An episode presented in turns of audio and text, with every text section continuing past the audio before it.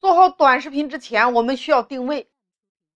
那么定位，我们需要明确两个点。第一个点叫做打造个人的品牌，或者说叫做打造个人的 IP，让你成为一个网红，不断持续强化自己的品牌。那么第二个叫做变现，透过短视频来增加你的收入，来营销你的产品，来营销你的服务。这是我们在定位之前，我们需要明确的两个点。那么如何来定位？我从三个方面来给大家讲解。第一个叫做你的职业是什么？比如说李芳，职业就是新媒体培训师、管理咨询培训，做了十年的时间。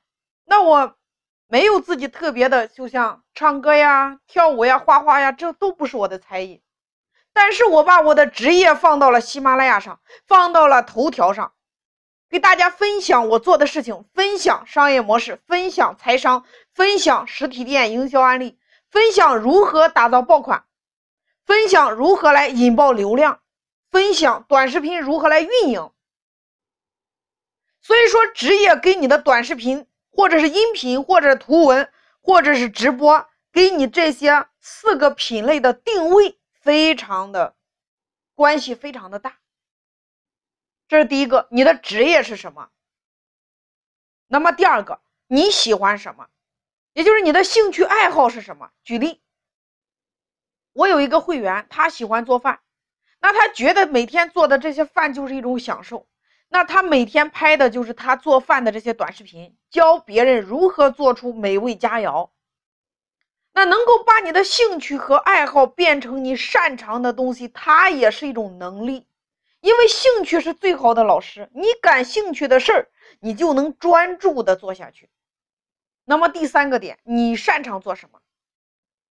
举例来说，那么我有一个会员，他在郑州黄河路，他开了一家夏木花市，他专门是做这个鲜花的。他喜欢这些花花草草，但是一开始他也找不准自己的定位，究竟该怎么做？但是他喜欢这些花。他最擅长的是插花培训，那他就开始教别人如何进行插花。后来他做的也是风生水起，那这个就叫做定位。所以通过以上这三个点，大家一定要明确来分析定位，就是分析出来你短视频的方向。其实这个在企业里边叫做战略。第一个。你的职业是什么？第二个，你喜欢什么？也就是你的兴趣爱好是什么？第三个，你擅长什么？那如果有人说，老师，我找不出来你说的这个三个点，我都找不出来。那我给大家出一个方法，叫做寻找你的天赋。最简单的一种方法叫做排除法，把你想干的都写下来，哪些是你不擅长的，画画画画，最后剩下来的就是你擅长。那是第一，这是定位的第一大板块。第二大板块叫做知识系统。你比如说，我们现在想要做短视频营销，那你喜欢、热爱这个行业，但是你不会，这个时候你就要找老师来学习呀。那这个就叫做知识系统。第三个叫做市场需求，也就是说，当你做的这个事儿，市场需要，客户需要。所以我们要明白你的客户在哪里。当有客户需要你的时候，你就会变得有动力呀，你就能够赚钱，有价值呀，你就会有成就感。因为宇宙间最强的声音就叫做行动。如果今天你一直想，你永远做不出来。结果大家认可吗？所以以上的三个大点，大家就找到自己短视频的精准的定位。那么接下来，当你的定位找到之后，我们如何来给自己起一个好听的昵称？第一个可以是人名加艺名的方式，比较容易记。比如说李芳，讲新媒体运营的，那适合自我营销，打造个人 IP。第二个是名称加行业领域，比如说凯叔讲故事，比如说樊登读书会，他有专业的技能，或者说是讲干货的。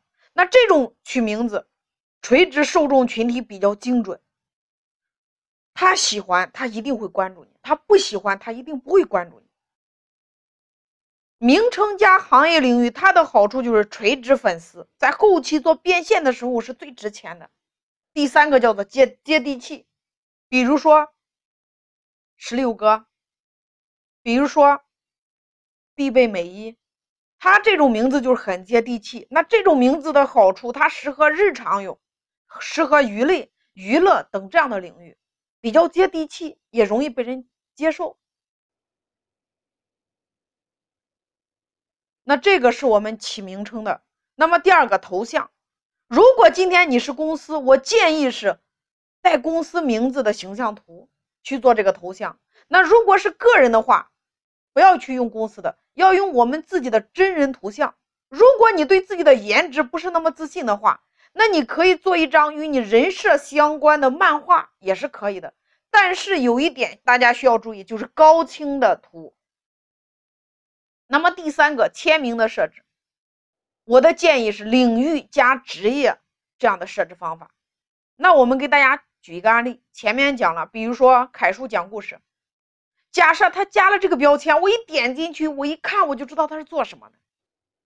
再比如说小学美术老师，那我一点进去，我一看就知道教小学的美术老师吗？我就一下子就认识他了呀，关注他了。或者说我孩子每天需要听故事，那我就关注他了呀。比如说。新媒体培训十年从业经验，那别人喜欢我，他就关注我了呀。所以定位、头像、昵称与标签，大家自我反省一下，看看你的是否需要改进。大家要从基础开始，自己的抖音号、头条号、喜马拉雅账号、自媒体这些账号，你的昵称、头像还有签名是不是需要改进？是不是达到我刚才说的这个要求？所以每天十分钟，打造属于你自己的 IP。